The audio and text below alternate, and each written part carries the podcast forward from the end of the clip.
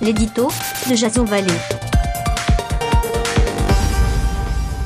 Bonjour, nous sommes le 1er février 2019 et voici le titre de mon éditorial qui s'intitule Obstination déraisonnable. Un feuilleton judiciaire qui semble interminable. Mais jusqu'où l'acharnement thérapeutique s'arrêtera-t-il?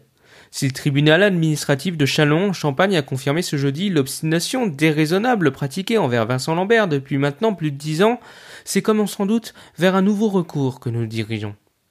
Est-ce de l'amour ou de l'égoïsme, de l'obstination ou du déni, de la peine ou de la peur, face à une réalité se rapprochant inexorablement?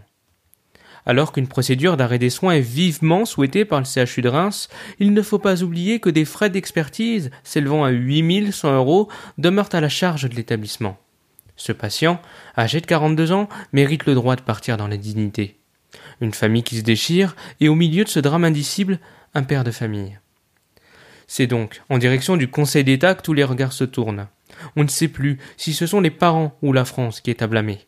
Personne ne peut nier la douleur qu'engendre la perte d'un proche. En revanche, nul ne saurait excuser le fait de décider en lieu et place du sort d'un.